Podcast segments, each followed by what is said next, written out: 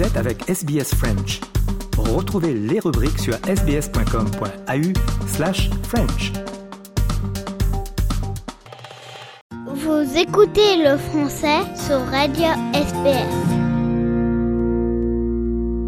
Nous recevons dans les studios de Radio SBS Steve Latouche, le fondateur de l'école La Grande Récré à Moorabin en banlieue de Melbourne. Steve, bonjour. Bonjour. Merci beaucoup d'être avec nous aujourd'hui. Steve, on l'a dit, vous êtes le fondateur d'une école qui s'appelle la Grande, la Grande Récré. Expliquez-nous, parce que sur le papier, vous êtes un long daycare, mais en fait, vous êtes une école, pas tout à fait une crèche. Vous prenez les enfants à partir de deux ans. Expliquez-nous un petit peu ce qu'est la Grande Récré. C'est ça. En fait, euh, la Grande Récré, on est ce qu'on appelle une école maternelle euh, française. Euh, mais en Australie, les écoles maternelles n'existent pas. Euh, il y a euh, ce qu'ils appellent des longues d'équerre, des d'équerre, euh, des kinder, mais l'école maternelle comme on la connaît en France ici n'existe pas. Donc le but, quand j'ai créé la grande récré, c'était de retrouver, principalement pour les parents, une école maternelle qu'on a en France, mais aujourd'hui on a réussi à avoir en, plus un programme binational où on a le curriculum français et le curriculum australien. Donc voilà en fait le, le, le, la différence qu'il y a entre une euh, entre une crèche australienne où les enfants jouent principalement toute la journée et la grande récré où on a un programme français avec des activités académiques. On va apprendre l'écriture, les mathématiques, le graphisme. Donc le matin, c'est basé très académique, alors que l'après-midi, justement, on a le curriculum australien que l'on délivre quand même en français où là c'est basé comme je disais donc sur les euh, sur le curriculum australien. Ça va être beaucoup de peinture euh, des sciences euh, des jeux aussi mais tout est délivré en français. Et donc les éducateurs qui travaillent à la Grande Récré sont des francophones ou des Australiens qui savent parler français? Des francophones. J'ai une Australienne qui a un background italien, mais j'ai une Australienne qui parle français toute la difficulté en plus qu'on a à la grande récré, étant donné qu'on a la, licence du département de l'éducation, on doit suivre les régulations australiennes et du Victoria. C'est-à-dire que euh, bah déjà sur le curriculum, il faut qu'on suive leur curriculum, ce qu'on fait l'après-midi, et surtout, il faut que nos maîtresses, d'ailleurs moi je les appelle des maîtresses et pas des éducatrices, aient euh, des diplômes australiens. Et c'est la grande difficulté. Pour être reconnu. Pour être reconnu euh, par le département de l'éducation. La communauté française, elle est quand même très représentée euh, à Melbourne, en Australie en général, notamment à Melbourne. Vous devez quand même avoir une sacrée concurrence pour tout ce qui est euh, éducation euh, binationale entre la France et l'Australie. D'autant plus si vos maîtres, maîtresses, éducateurs, éducatrices doivent avoir euh, cette reconnaissance australienne. Ça doit être très difficile de trouver du personnel. C'est très difficile. C'est très difficile, surtout ces, ces, ces, ces, dernières années, pardon, avec le Covid, où toutes les frontières ont été fermées. Pour avoir des visas, c'était compliqué. Donc oui, c'est très difficile, mais on finit par trouver. Justement, vous venez d'évoquer le Covid. Trois ans, ça a duré. Est-ce que vous avez euh, totalement revu votre façon d'enseigner après le Covid? Est-ce que ça a changé vos habitudes ou est-ce que vous êtes revenu à ce que faisait déjà la grande récré avant l'épidémie? Oui, on s'est adapté pendant le Covid et on est revenu comme on travaillait avant de toute façon. La grande récré, vous avez monté cette école il y a une dizaine d'années? C'est ça, dix ans. J'ai créé l'école, euh, j'ai eu l'idée, euh, pour être précis, en juillet, euh, août 2013. Euh, je me suis associé avec deux autres personnes et on a trouvé les locaux fin 2013 et on a ouvert en janvier 2014. Ça a été quoi votre motivation? Est-ce que vous étiez un papa à l'époque et c'est parce que vous avez voulu créer ce que vous trouviez pas dans l'offre australienne C'est ça. C'est comme ça que ça s'est passé? Exactement. euh, moi, quand je suis arrivé en Australie avec ma femme et ma fille, euh, qui a maintenant 14 ans, je travaillais pas, je travaillais dans, en restauration.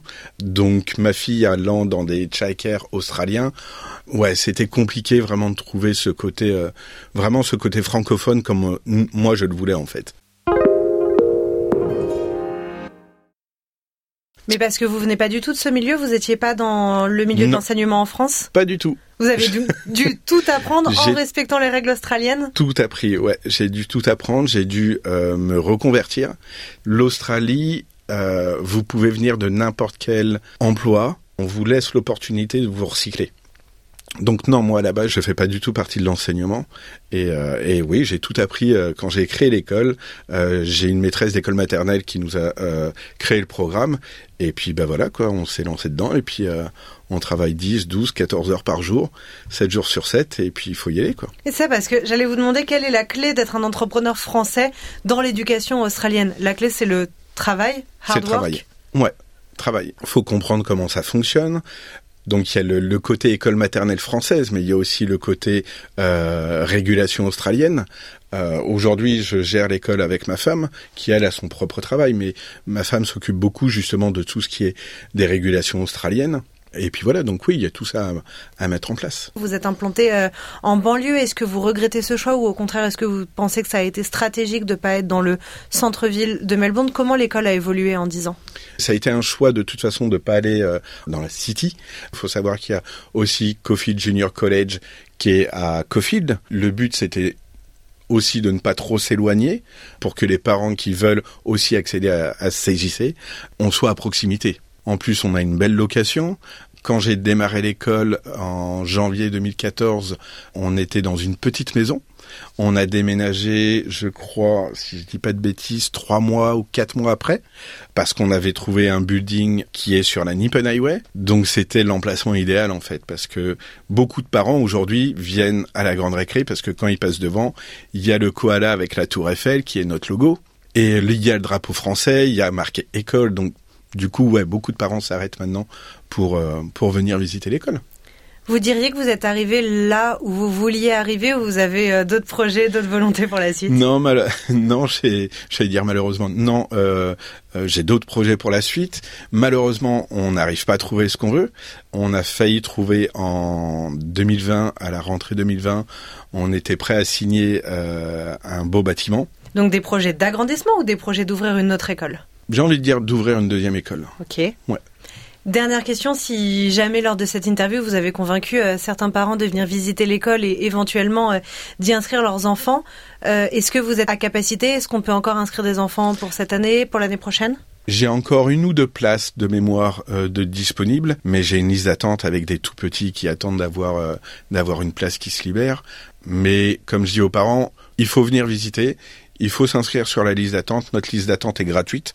Et dès que j'ai des places disponibles, je les propose aux parents. Et le plus dur, encore une fois, c'est de mettre un pied dans l'école. Votre ratio, c'est quoi? Un instituteur pour quatre enfants? Le ratio pour les enfants en dessous de 3 ans, au-dessus de 3 ans, pardon, c'est 1 pour 11.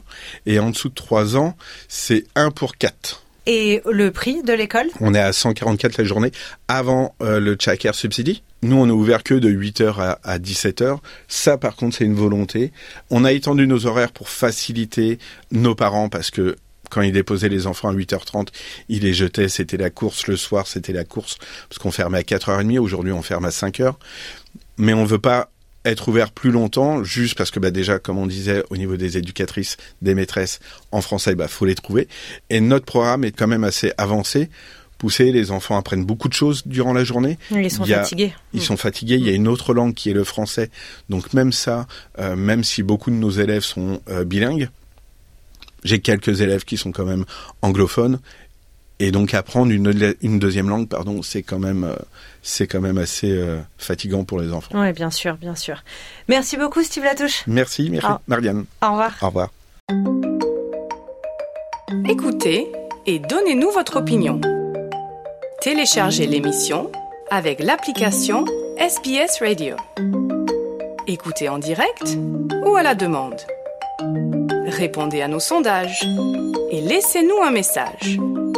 Le téléchargement est gratuit dans l'App Store ou sur Google Play.